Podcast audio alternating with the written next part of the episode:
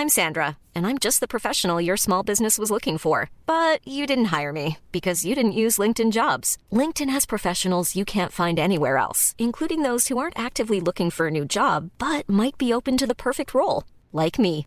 In a given month, over 70% of LinkedIn users don't visit other leading job sites. So if you're not looking on LinkedIn, you'll miss out on great candidates like Sandra. Start hiring professionals like a professional. Post your free job on linkedin.com/people today.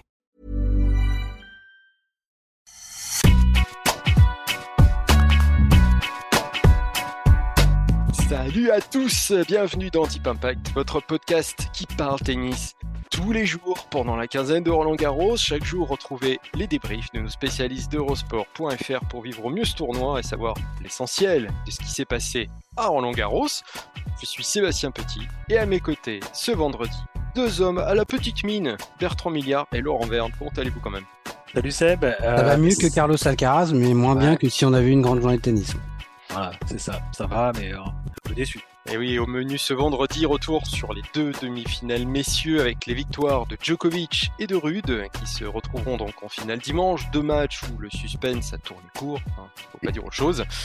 Nous parlerons ensuite de la finale d'âme qui s'annonce entre Iga Swiatek et Carolina Mukova à travers vos pronos, messieurs, et aussi la stat de jeu 7 match du jour. Pour rappel, cette émission est à retrouver sur toutes les plateformes d'écoute. N'hésitez pas à nous noter, vous abonner pour recevoir l'émission sur votre smartphone. Sachez également que des extraits vidéo des meilleurs moments de l'émission sont à retrouver sur notre appli Eurosport.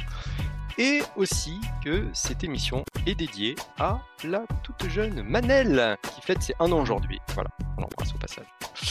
Je crois que les joueurs sont prêts, alors J'ai une rose, une rose pour Manel.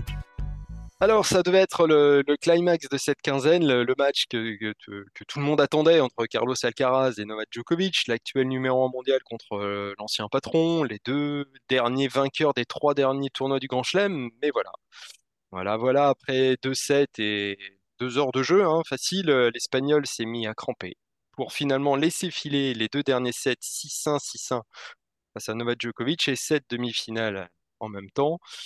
Et c'est une grande déception de ne pas voir les deux meilleurs joueurs du moment en découdre à, à- la régulière. Euh, quel sentiment prédomine chez vous ce soir? euh, Commencez par Laurent. Un sentiment d'inachevé, euh, parce que, euh, mine de rien, sur les deux premières manches, on a eu un vrai combat quand même. Euh, et, et Alcaraz a commencé à cramper au moment où, paradoxalement, il était en train de passer un petit peu au-dessus de Novak Djokovic. Euh, Le Serbe l'a dit d'ailleurs après, il a dit euh, sur la fin du deuxième set, il était, il était le meilleur joueur sur le terrain, donc c'était logique qu'il revienne à un set partout. Jusque-là, je trouve qu'on avait, on n'avait pas eu un immense match, mais c'était un très bon match. Et surtout, on sentait que euh, ben voilà, c'était le moment où, en théorie, on pouvait aller vers quelque chose de très grand. Et là, ça a été un, énorme pchit, euh, puisque bah, le match était fini en fait à ce moment-là, à partir du moment où Alcaraz a commencé à avoir des crampes, d'abord dans le bras à la fin du deuxième set, et euh, partout dans le corps, comme il l'a dit euh, au début du troisième. Donc, bah, je crois que Djokovic a dû marquer 11 jeux d'affilée, puisqu'il y avait 1-0 pour Alcaraz, il me semble, dans le troisième set, et derrière, ça fait 6-1, euh, 5-0 de Djoko.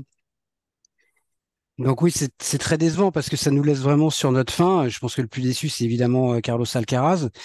Euh, Mais euh, nous, on était sur le point de se régaler, donc on a été privé de dessert. Voilà, on a eu juste l'entrée, on n'a même peut-être pas eu le plat principal dans ce match. Euh, donc pour un menu trois étoiles annoncé, c'est un peu court, quoi. Ouais, ça laisse, ça laisse un petit peu, euh, un petit peu sur notre faim, oui. C'est dommage. C'est dommage. Oh. Euh, ce sera peut-être pour la prochaine fois, mais globalement, ça reste une grosse déception par rapport aux attentes qu'avait suscité ce match, à juste titre.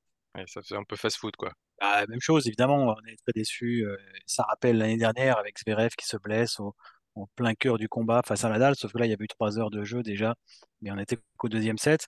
Euh, deuxième année consécutive où une très belle demi-finale annoncée, où en cours euh, s'arrête malheureusement euh, très vite en termes d'intérêt à cause d'une d'une blessure, là en On va l'occurrence. dire qu'elles sont maudites, euh, ces demi-finales. Bah, un petit peu là depuis l'année dernière.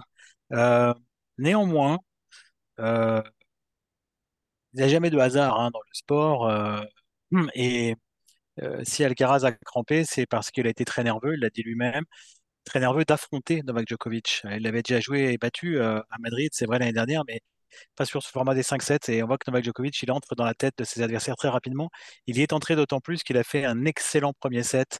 Il a dominé vraiment euh, ce set. Il a beaucoup varié. Il a été très intelligent. Il a notamment dominé le petit jeu, ce que j'ai trouvé assez, assez extraordinaire, parce que Alcaraz est quand même un maître en, la matière. Il a joué, encore une fois, très intelligemment, beaucoup de variations, un petit peu de service volé de temps en temps. Euh, il a aussi, il n'a pas hésité du tout à aller plein champ côté coup droit euh, du joueur euh, espagnol et, et, Alcaraz s'est beaucoup fait contrer de ce côté-là. Et comme c'est un coup sur lequel il est rarement contré et sur lequel il est en général décisif, je pense que ça l'a aussi un peu angoissé, ça l'a rendu nerveux, ça, participe à la nervosité qui a au bout d'un moment l'a fait euh, l'a fait contrer. Donc bravo Novak Djokovic parce que il a réussi à faire finalement un excellent euh, début de match. Euh, même s'il y a eu des points exceptionnels, notamment au début de deuxième set, un point incroyable qui a fait lever la foule de la part d'Alcaraz, mais c'était de temps en temps. J'ai trouvé que dans l'ensemble, Alcaraz avait un peu surjoué, c'est-à-dire qu'il a de temps en temps tenté les choses, il a fait de grosses fautes, alors que Djokovic n'a pas surjoué. Il a, il a joué intelligemment, comme il sait le faire. Je ne sais pas si ça vous a fait le même effet, mais on a senti Alcaraz rattrapé par ses émotions dès le départ, lors des deux ah premières oui, heures. Il, il, était tendu dès le début. Ouais, il a fait beaucoup de fautes, on l'a vu pester, jeter sa raquette même. Euh, mais tout de même relever un peu la tête en fin de deuxième set. Oui, il, était quand même, il était quand même pas archi dominé. Il y a un set partout, hein, donc euh, il était là. Il était là. Il était même en train de de se hisser à la hauteur de son adversaire, alors que je suis d'accord avec Bertrand, il était vraiment dominé dans la première manche, même s'il a quand même des occasions de, de C'est la preuve que euh, les attentes qu'on avait autour de ce match, euh, Carlos Alcaraz les avait aussi. Il avait conscience que c'était un match très important pour lui. Euh, parce que c'était pas une demi-finale de Grand Chelem ou un match contre Novak Djokovic. Ça, il connaît déjà les deux, il les a très bien gérés. En revanche, c'était une demi-finale de Grand Chelem contre Novak Djokovic, avec avec la terre entière derrière qui attend ce rendez-vous. Il devait aussi porter mine de rien. Bah voilà, euh, Nadal n'est pas là, c'est lui qui le supplée et on espérait retrouver l'intensité l'énormité, j'ai presque envie de dire, des, des Nadal Djokovic qu'on a connus au fil des années ici à Roland Garros. Donc, euh, t'es en train de dire que c'était trop lourd pour lui, quoi. Ben, manifestement, oui. C'est quand même très très rare de voir un joueur qui crampe comme ça euh, après à peine deux sets et qui ne peut plus jouer derrière. Il est tétanisé, il est, euh, il a des crampes partout. Enfin là, c'est vraiment, il a été usé par le stress parce que il s'est mis KO tout seul, avec évidemment, si c'est pas Djokovic en face, ça se passe pas de la même manière. Mais pour moi, c'est une grande surprise. C'est aussi la preuve que eh ben, il faut pas oublier qu'il n'a que 20 ans. C'est encore un tout jeune joueur qui est en train encore de découvrir certaines choses. Donc, euh, il faudra le revoir. Est-ce qu'on le reverra contre Enfin, oui, on le reverra, mais est-ce qu'on aura l'occasion à nouveau de revivre une demi-finale comme ça entre Djokovic et Alcaraz en demi-grand chelem? Peut-être très vite. Peut-être que, euh, peut-être jamais, on n'en sait rien. On a entendu plus d'un an avant qu'ils se rencontrent à nouveau. Donc c'est c'est pas évident et c'est pour ça qu'on est quand même très déçu. Et pour moi, c'est presque le pire scénario parce que moi que Alcaraz gagne euh, en 4, que Djokovic gagne en 4 ou en 5, peu m'importait, mais j'avais j'avais tellement envie de vivre un très grand moment de tennis que là, on reste un peu euh, comme des cons, pardon. Le lui-même, et il l'a dit en conférence de presse, hein, qu'il avait été rattrapé par, par la tension. Ah oui, c'est pas caché. il, a pas caché. il a dit Je me suis déçu aussi, euh, carrément, parce que, effectivement, lui, euh, ce rendez-vous, il le voyait sans doute autrement. Je pense qu'ils, tous les deux, Djokovic et Alcaraz, se sont fait sans doute ce match 100 fois dans leur tête. Mais effectivement, tu parlais de, de hasard tout à l'heure, Bertrand, comme quoi il n'y en avait pas. Et c'est parce que voir Alcaraz stressé quand même à, à ce point-là, c'était quand même impensable avant, moi, en l'occurrence, euh, tu parlais de la conférence de presse. Moi, en l'occurrence, il m'a déçu dans cette conférence de presse. J'irais presque qu'il m'a déçu parce qu'il a dit la vérité. Et parfois, la vérité n'est pas toujours bonne à dire dans le sport euh, professionnel parce que. Non, mais là, c'était criant, quand même. livrer... mais, tout le monde, tout le monde l'a vu, la vérité, en l'occurrence. D'accord, mais il faut pas le dire. Se livrer comme ça, à ce point. Euh, on lui a même demandé si. Euh... Alors, il y a déjà eu une très bonne question. Ouais, pour, pour, une fois, c'est, c'est, c'est, ça a été une bonne conférence de presse. C'est une question qu'on lui a demandé, mais vous avez fait des, livré des combats incroyables en 5-7 consécutifs à l'US Open. Vous les avez gagnés physiquement, vous étiez un rock et vous n'avez jamais eu de crampes. Et là, vous crampez après 2-7 euh, dans une demi-finale à Roland Garros. Et en fait, il a clairement dit que c'était lié on lui a demandé est-ce que c'est lié à Djokovic. Il a dit oui, c'est ben lié à l'adversaire, à Novak Djokovic. Et la question qui était posée, est-ce que si vous l'affrontez à nouveau en Grand Chelem, vous serez de nouveau nerveux? Il a dit oui, de nouveau, je serai nerveux. Mais ça, c'est impensable. Novak Djokovic à l'époque, même quand il abandonnait parfois dans des matchs, euh, quand il avait 20 ans, je sais pas, en, 2006, 2007, Il disait jamais ça. Il disait j'avais l'impression d'être en contrôle. Malheureusement, euh, mon corps m'a rattrapé, des choses comme ça. Mais il a toujours, il a toujours, s'est toujours mis au niveau de Federer et Nadal. Il a jamais dit affronter Nadal. euh, moi, ça, me stresse complètement et du coup, euh, je, me blesse ou Federer. Je trouve que c'est se mettre en position d'infériorité au moment où, il se met en position de supériorité par rapport à quasiment tous ses collègues. Donc, j'ai trouvé ça surprenant quand même au niveau communication. Je, je, je, je nie pas qu'il faut dire la vérité. Peut-être qu'on l'avait tous vu ou qu'on le savait que c'était le stress. Mais Mais dire imagine comme ça, et, S'il ne l'avait pas dit, on leur a dit, euh, bah voilà, mais je il peut très bien dire, euh, il peut très bien dire, Bah, j'étais en train de revenir, j'étais revenu à hauteur, je sentais que qu'il était prenable, et malheureusement, euh, j'ai eu ces crampes. hein. Il n'est pas obligé de, de- de tout dire. D'ailleurs, Novak Djokovic, à la fin du deuxième, a également un petit coup de mou physique. hein. Il n'était pas au mieux non plus Mais. Bertrand, on se doute bien que s'il a des crampes au, euh, avant la fin du deuxième set, euh, c'est c'est pas qu'on- ça n'a rien rien à voir avec l'US Open. Et s'il avait joué 5 heures contre Tsitsipas euh, mercredi ou mardi, il aurait peut-être pas eu de crampes. Là, ça n'a rien à voir avec la durée du match, euh, ni Non, avec l'intensité du jeu. C'est deux choses complètement différentes pour moi. J'ai euh, j'ai trouvé que son discours faisait un peu petit garçon dans cette, dans cette euh, conférence de presse et qu'il en co- comme Tsitsipas l'avait adoubé lui-même à Barcelone d'ailleurs, en disant qu'il était le meilleur, bah, qu'en gros il disait euh, Djokovic, il fait peur quoi. Et donc s'il te fait peur, bah, il- ok, aujourd'hui il peut dire le stress d'une demi-finale, d'une première demi-finale à Roland-Garros, je sais pas, n'importe quoi. plus Et- que Djokovic, c'est le contexte et l'événement. euh, encore une fois, il a joué Djokovic déjà et il n'avait pas eu peur du tout. Donc, euh, c'était pas la même. Oui, c'était un sur un eh oui, c'est le contexte, c'est le joueur, c'est le. Et encore une fois, je pense que c'est aussi l'attente gigantesque qu'il y avait autour de ce match. Et lui, c'était mis quand même une certaine pression. Il avait dit, j'ai jamais été aussi en confiance, j'ai jamais aussi bien joué, je me sens très très fort. Donc il avait quand même annoncé la couleur, alors que Djokovic, tout au long de la quinzaine, a été plutôt en mode, euh, ouais, je peux faire mieux, je dois faire mieux. On le sentait un peu bougon, euh, très exigeant envers lui-même, jamais satisfait.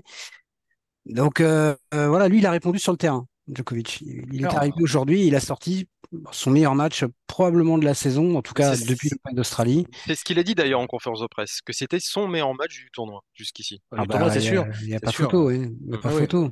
Compte tenu non, de la nature de l'adversaire, de la façon dont il a abordé ce match, alors que contre Kachanov, il avait, je, je crois que la phrase qu'il avait utilisée, c'était une partie de moi était restée au vestiaire. Là, il y avait tout Djokovic en entier qui était sur le terrain dès le premier point. Aucun problème. Et parce que c'est un garçon qui est habitué et qui n'a peut-être pas d'équivalent dans ce domaine à être vraiment. euh, il nous l'a fait souvent, ça quand même, ne pas être étincelant euh, dans des premières euh, semaines de Grand Chelem, et puis boum, le match arrive, tu lui mets Federer, tu lui mets Nadal, tu lui mets Alcaraz, peu importe. Et là, il va être, je dis, il va pas forcément gagner systématiquement, même s'il a très souvent gagné, mais en tout cas, il va répondre présent. Ça lui arrive quand même très, très, très rarement de, passer au travers comme ça. C'est marrant parce qu'au premier set, j'avais l'impression qu'il y avait qu'un joueur sur le terrain. Vraiment, il était, il était très dominateur et euh, c'était lui qui faisait un peu tout. Alcaraz faisait vraiment déjà un peu, euh, un petit garçon, mais il, a entamé ce match un peu comme il avait entamé son quart contre Zverev euh, l'an dernier, avec nervosité, en jouant pas très bien. Et Djokovic était le seul sur le terrain. Finalement, ça s'est équilibré dans le deuxième. Alors, je me suis dit, bon, finalement, ça y est, il est rentré dans sa partie. Sauf qu'il avait déjà, je pense, usé pas mal d'énergie dans, dans ce premier, dans ce début de match compliqué et qu'il aurait fallu en Et chercher. même qu'il avait- avant, et même il probablement avant le match. probablement En avant. fait, ce match, Et- il ne le savait pas encore, mais il l'avait perdu avant de le commencer. Et il avait en plus un break dans le deuxième set, qu'il a, il a été débreaké, il a fallu rebreaker. Enfin, rien n'a été facile pour aller gagner ce deuxième set. Donc voilà, donc euh, c'est, euh, ça prouve encore une fois que ces, ces trois membres du Big 3, et particulièrement sur le plan mental, Djokovic et Nadal, c'est autre chose, c'est une autre dimension, et que pour l'instant, Voilà, personne. attention, il a que 20 ans, Alcaraz, Bien sûr, il encore. a que hein. 20 ans, Il a mais le temps d'évoluer. euh, euh. Bien sûr qu'il a le temps, mais, mais, mais, euh, Mais là, il s'est pris un mur. Là. Là, c'est pas tellement. Il, il va évoluer, mais c'est plus. euh, euh, et, et c'est un garçon qui dit, je pense, qui est très honnête, c'est qui dit euh, vraiment tout pour la vérité, etc. Mais là, je, je pense qu'il s'est un peu trop livré, honnêtement, euh, parce que là, il dit clairement, j'ai peur de Djokovic. Donc forcément, sur le prochain, sur la prochaine confrontation, bah, Ouais, Djokovic, mais- il entend même ça. même s'il ne l'avait pas dit, Djokovic, il le sait. Il n'a pas besoin d'écouter Carlos Alcaraz en conférence de presse pour savoir exactement ce qui s'est passé et pourquoi ça s'est passé. En tout cas, revoilà Djokovic en finale de Roland-Garros pour la septième fois. C'est sa, ce sera sa 34e finale de Grand Chelem en carrière. Avec évidemment ce record après lequel il court depuis très longtemps, hein, le record de, titres en, Grand Chelem, le 23e qui, pointe. On va sans doute assister euh, dimanche au, grand basculement, hein, celui qui, va voir le Serbe passer seul en tête de ce classement ô combien symbolique des détenteurs de titres du Grand Chelem. Alors ça fait un moment hein, que beaucoup prédisent que Djokovic sera le, seul recordman en la matière. Et dimanche, il aura donc l'occasion de le faire face à Casper Ruud, qui jouera sa troisième finale majeure en un an, ce qui est quand même pas mal. Mais en plus celle du Masters quand même. Plus celle du Masters, exact. Mais en revanche, le Norvégien pourrait euh, devenir le, le seul joueur à être battu en finale de Grand Chelem sans être vainqueur pour la troisième fois. On, en parlait. Ah, euh, enfin, alors, alors, oui, et, non, parce qu'il y a des joueurs qui ont perdu leurs quatre premières finales de Grand Chelem et qui ont gagné derrière. Peut-être que Casper Ruud gagnerait, gagnera un jour un Grand Chelem. Exactement. Pour l'instant, il serait recordman. Mais euh, voilà, ça, reste la propriété de Lendl et Murray, en tout cas, cette, euh, cette, cette stat-là. Bah, je suis allé voir Constance tout à l'heure de, de G7 et Math pour les savoir justement un petit peu. Et en fait, pour l'instant, dans ceux qui, ont, qui ont fini leur carrière, hein, qui ont le, plus de finales sans en gagner une, c'est deux. Alors, hormis dans les Open, il y a aussi Tony Roche qui en a perdu trois, mais il en avait gagné un Grand Chelem avant les Open. Et mmh. sinon, euh, il y a une flopée de joueurs à, deux, dont Cédric Pioline d'ailleurs, Todd Martin, euh, Philippe Poussis, euh, Alex Corretra, mmh. et, encore quelques autres. Donc, et Tsitsipas. et Rude. Donc voilà, donc du coup, il, peut, il, peut, être seul avec trois finales perdues, mais il l'a pas encore joué. En tout cas, Casper Rude, Casper c'est ou une finale en Grand Chelem ou un deuxième tour depuis un an. En tout cas, il triche pas. Hein, c'est ou, tout l'un ou tout l'autre. Est-ce qu'on peut dire quand même que c'est une surprise de le retrouver en finale de Roland Garros? Euh, moi, je dirais oui par rapport à son début de saison et par rapport à son début de saison aussi sur terre battue. Mais on a vu qu'il montait en puissance quand même euh, à Rome avec une demi-finale. Il a commencé à mettre son jeu en place. Je pense qu'il est un peu en décalage cette année en termes de, physique et de niveau de jeu. Je l'ai déjà expliqué, je crois, hier, mais parce que il a eu euh, cette préparation foncière tronquée parce qu'il est parti faire cette tournée euh, d'exhibition avec Rafael Nadal en Amérique du Sud au mois de décembre, au moment où normalement on fait sa prépa foncière. Donc il ne l'a pas faite, donc il s'est retrouvé vraiment euh, dépourvu, on va dire, euh, en début de saison. Et puis il a fait cette préparation au mois de février et elle commence à payer, à, porter ses fruits maintenant. Donc je pense qu'on l'a attendu peut-être trop tôt par rapport à, ce qu'il pouvait réellement faire. Euh, il a peut-être fait une erreur aussi, il l'a reconnu lui-même, qu'il ne refera plus euh, à l'avenir. Mais voilà, là on est en train de retrouver le vrai Casper Rude.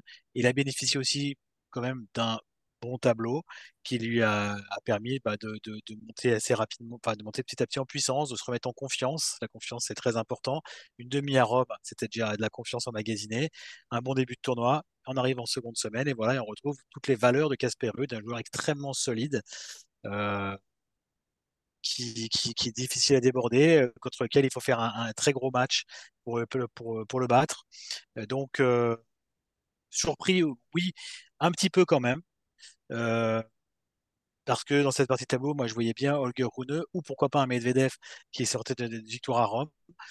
Mais sur ce qu'il a montré au fil, des, matchs, finalement, pas tant que ça, parce qu'il a retrouvé ce qui faisait sa force, cette régularité et cette solidité. Et en demi-finale, bah, Zverev, là aussi, a pris, euh, a pris le Casper en, en pleine poire, 6-0 hein, dans le dernier set, euh, en 3-7. Bon, bah là, pour le coup, il n'y avait vraiment pas photo. Hein. Non, il n'y a pas eu de match et il n'y a, pas grand-chose à dire sur ce match. Casper était beaucoup, beaucoup trop solide pour Zverev, qui était sans doute un peu fatigué, qui a fait un nombre de fautes incalculables, qui tactiquement s'est embourbé vraiment dans les dans, la toile qu'a tissé Casper Moi, je trouve, ouais, c'est une petite surprise quand même. Euh, parce qu'effectivement, il n'était pas très très percutant depuis le début de la saison, même si sur terre, il est d'abord c'est un vrai terrien. C'est pas qu'un terrien, mais c'est un vrai terrien. Et il rejouait quand même pas mal. Je pense qu'il aurait dû être en finale à Rome s'il s'était pas laissé un petit peu, euh, euh, je presque envie de dire berné par euh, Holger Rune euh, dans cette demi-finale qu'il dominait vraiment. Moi, je trouve ça quand même euh, extrêmement fort. Il mérite un peu de respect quand même, euh, Casper Ruud. En tout cas, un peu plus que simplement de dire à chaque fois, à chaque fois qu'il va en finale d'un grand tournoi, de toute façon, c'est parce qu'il y a eu un bon tableau. Quasiment, si j'entends, si j'écoute les gens, c'est quasiment ça. Sauf que si Holger Rune était allé en finale en le battant lui, Casper Ruud en quart, je pense qu'on n'en parlerait pas comme ça. Donc, euh, il faut quand même respecter un peu ce garçon. Trois finales de Grand Chelem en 12 mois. Je rappelle que depuis l'époque des Mousquetaires, il n'y a pas un joueur français qui a fait trois finales dans sa carrière. Lui, il l'a fait en l'espace d'un an plus celle du Masters. Donc, je trouve ça très fort. C'est d'autant plus fort que je lui avais demandé, euh, je crois que c'était après le huitième de finale, euh, où il situait son niveau de jeu par rapport à, ce qu'il était il y a un an ici même à Roland Garros. Et il disait que l'énorme différence pour lui, c'était pas tellement une question de niveau de jeu, c'était que l'année dernière, il jouait complètement libéré. Il était vraiment très très à l'aise, euh, très libre sur le court. Alors que là, parce qu'en plus, il avait quand même beaucoup de points à défendre, et qu'il était plus attendu, euh, il expliquait qu'il y avait plus de stress. Donc, dans ces conditions-là, arriver jusqu'en finale, Bah, je trouve que c'est c'est quand même très très fort. Il a gagné un match un petit peu à la Djokovic, Davidovic Fokina euh, en battant euh, Nicolas Jarry dans un match très compliqué qu'il a gagné en 3-7. Ensuite, il y a eu ce match contre Rune où il a montré une maturité nettement supérieure à celle du, jeune Danois. Et puis aujourd'hui, bah voilà, il a, il a ramassé un petit peu euh, Zverev à la petite cuillère. Donc vraiment immense coup de chapeau à Casper Ruud. Maintenant, il a toujours le même problème, c'est-à-dire que bah, il est presque toujours placé et très bien placé, mais, mais pas gagnant. Moi, je continue de penser qu'il a raté, je suis Bertrand, il est moyennement d'accord avec moi, mais une occasion très significative l'année dernière en finale de l'US Open. C'était pas Nadal à Roland Garros, c'était pas Djokovic à Roland Garros, c'était Carlos Alcaraz à l'US Open. Il était très très fort, mais il était aussi un peu fatigué et c'était sa première finale de Grand Chelem. Il a montré beaucoup de nervosité. Il faut quand même pas oublier que dans ce match, Casper Ruud a eu des balles de 7 pour mener 2-7 à 1. Et s'il avait mené 2-7 à 1, euh, peut-être qu'il aurait perdu en 5. Mais en tout cas, il aurait été quand même en bonne position de gagner ce titre. Je pense qu'il a raté une grosse occasion ce jour-là. Dimanche, est-ce qu'il peut faire quelque chose? On en reparlera euh, demain soir, mais ce serait un exploit absolument ahurissant s'il parvenait. Il est dans la même position que contre Nadal l'année dernière, ni plus ni moins. J'ajoute juste une petite chose, euh, c'est par rapport à tournoi du Grand Chelem, on parlait des confrontations. Il a battu Holger Rune effectivement et assez facilement en quart de finale, alors que Rune c'était figure d'épouvantable dans cette partie de tableau. Il faut aussi connaître ses objectifs. Alors lui, c'est un peu le, enfin, c'est pas le hasard, mais c'est finalement le fait d'avoir euh, s'être un peu embourbé dans sa préparation fait que c'est aujourd'hui qu'il est prêt physiquement, Casper Ruud, et, parce qu'il n'a pas joué beaucoup de matchs en début de saison, il a beaucoup perdu dans les premiers tours. Il arrive assez frais à Roland Garros. Et Rune, lui, est arrivé au contraire un peu cuit. On l'a vu qu'il était cuit en, quart de finale. En plus, il a vu ce match contre Cerundolo euh, très très compliqué. Il a beaucoup enchaîné. Finalement, euh, à Monte Carlo, perdu en plus en, ayant des chances. Il gagne à Munich euh, derrière, obligé d'enchaîner puisqu'il le nom du titre. Il enchaîne encore derrière sur les autres Masters 1000. Il a eu des matchs difficiles à Madrid. Donc, il était un peu cuit. Et, finalement, tout est question d'objectif dans une saison. Casper Ruud, peut-être aussi qu'il vise Roland Garros comme, comme un objectif majeur, et c'est certain même. Et Novak Djokovic, c'est encore pire. Novak Djokovic ne vise plus que les grands chelems. Il se moque totalement, il est perdument, je pense, des défaites maintenant dans les Masters 1000, que ce soit à Rome, à Madrid, à Monte Carlo. Et, euh, et donc, il y a des joueurs qui sont plus ou moins prêts, et d'autres, des jeunes, qui vont devoir aussi apprendre à gérer un, calendrier, à gérer un agenda pour être le meilleur possible dans ces tournois-là qui sont euh, ceux qui marquent le plus. En tout cas, on peut pas lui reprocher de ne pas être présent dans les grands tournois, euh, Casper. Sauf en Australie où justement bah, il a regretté justement d'avoir fait cette mauvaise préparation. Ouais, alors c'est vrai que pour l'instant ça lui réussit pas trop. Il y a eu l'histoire de la prépa, de la tournée avec Nadal. L'année d'avant, il était, il s'était blessé juste avant le tournoi, hein, deux trois jours avant euh, le début de, de l'Australian. Mais enfin quand même, encore une fois, hein, trois finales de Grand Chelem euh, plus celle du Masters en l'espace de 12 mois. Euh, c'est très costaud. Waouh, il n'y a pas beaucoup de joueurs hein, qui sont capables de faire ça. Alors après, il passe à côté des finales est-ce qu'il passe vraiment à côté? S'il a joué un Djokovic injouable en finale du Masters, il a joué un Nadal injouable en finale de Roland. Euh, là, il va se retrouver avec un Djokovic à nouveau. C'est pour ça que je continue de penser que la chance de sa vie, en tout cas jusqu'à maintenant, c'était cette finale de l'US Open. Tu joues quand même un gamin de 19 ans qui est manifestement tendu. Maintenant, s'il prend 3-7 euh, dimanche, il prendra ni plus ni moins que euh, le tarif qui a appliqué le, Big Free à 90% de ses adversaires en finale de Grand Chelem, à part un Vavrinka, un Murray. Mais c'est à peu près tout, quoi, hein, franchement. En tout cas, on espère que une chose, hein, c'est que la finale soit belle. En tout cas, même s'il perd en 3-7, qui est ce soit pas 6-2, 6-2, 6-2. J'ai un peu peur, j'ai un peu peur. Mais bon, on reviendra effectivement dessus euh, samedi. Euh, passons peur de Djokovic, j'étais comme Alcaraz en fait. J'ai peur que la finale ne soit pas belle, ne soit pas très forcément si belle que ça. Ah bah c'est plus probable malheureusement. Bon, passons euh, à l'affiche de samedi avec euh, cette finale d'âme entre Iga Swiatek, numéro mondial et tenant du titre, faut-il le rappeler, face à Carolina Mkova. Ce sera à suivre dès 15h sur le cours central. Mais avant que vous nous donniez votre sentiment, messieurs, sur cette finale, voici un chiffre donné par notre partenaire Jeu 7 Maths.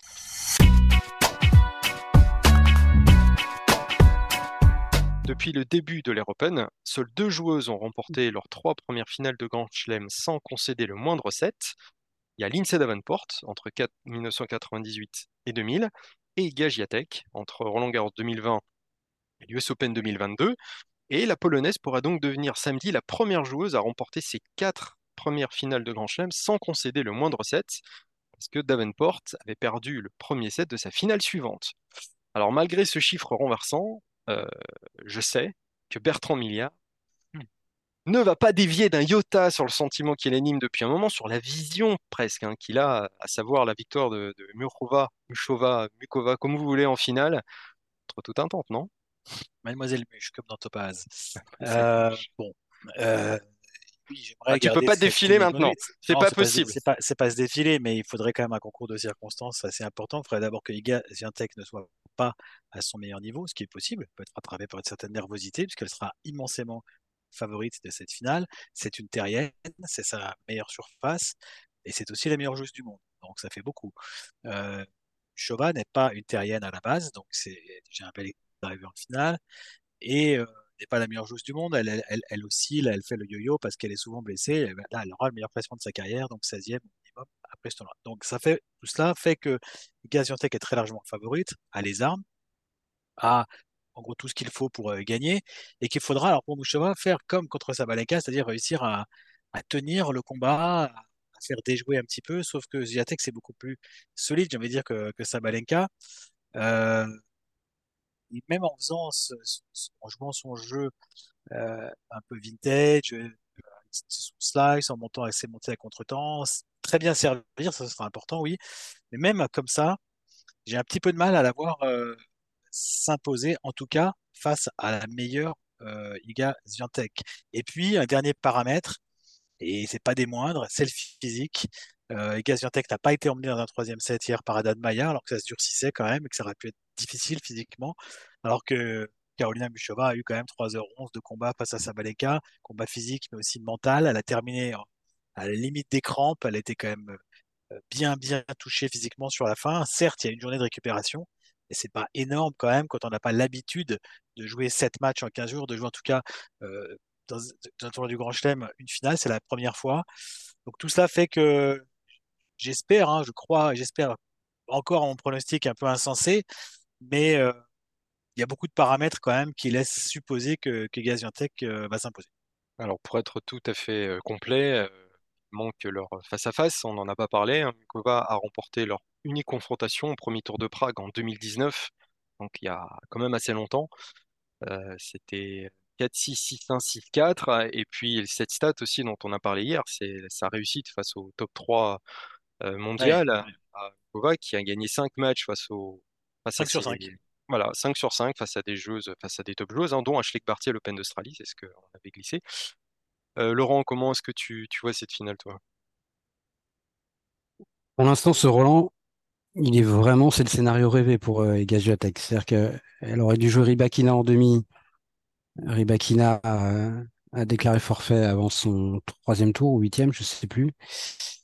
Elle aurait dû théoriquement retrouver Sabalenka en finale et elle va l'éviter. Donc euh, bon, euh, je suis un petit peu comme Bertrand. euh, si même Bertrand n'a pas voulu écouter son cœur et, écoute quand même un peu plus sa raison, qui est grande.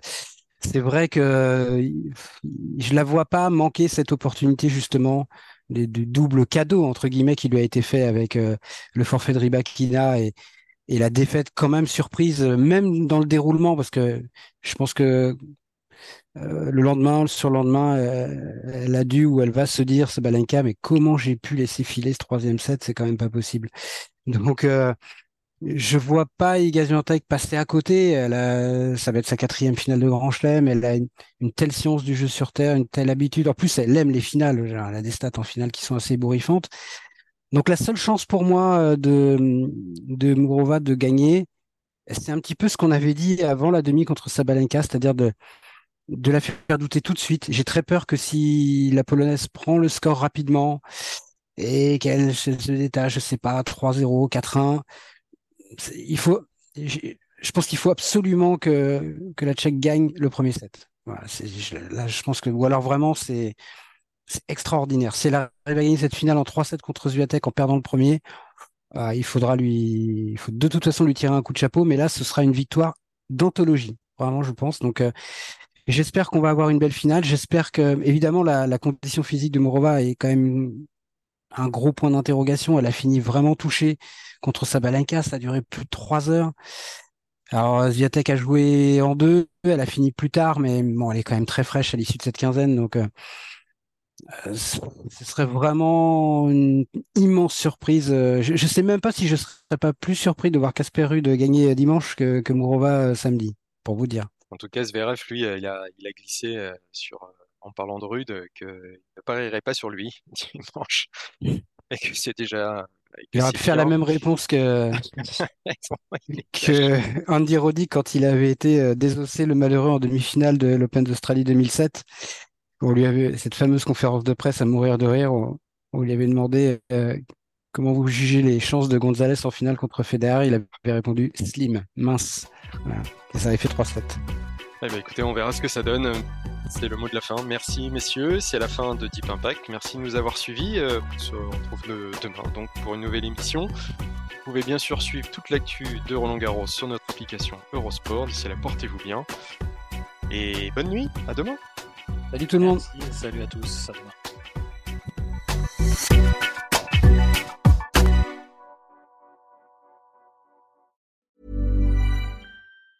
Hi, I'm Daniel, founder of Pretty Litter. Did you know cats tend to hide symptoms of sickness and pain? I learned this the hard way after losing my cat, Gingy. So I created Pretty Litter, a health monitoring litter that helps detect early signs of illness by changing colors, saving you money and potentially your cat's life. Pretty Litter is veterinarian developed, and it's the easiest way to keep tabs on your fur baby's health right at home. Go to prettylitter.com and use code ACAST for 20% off your first order and a free cat toy. Terms and conditions apply. See site for details.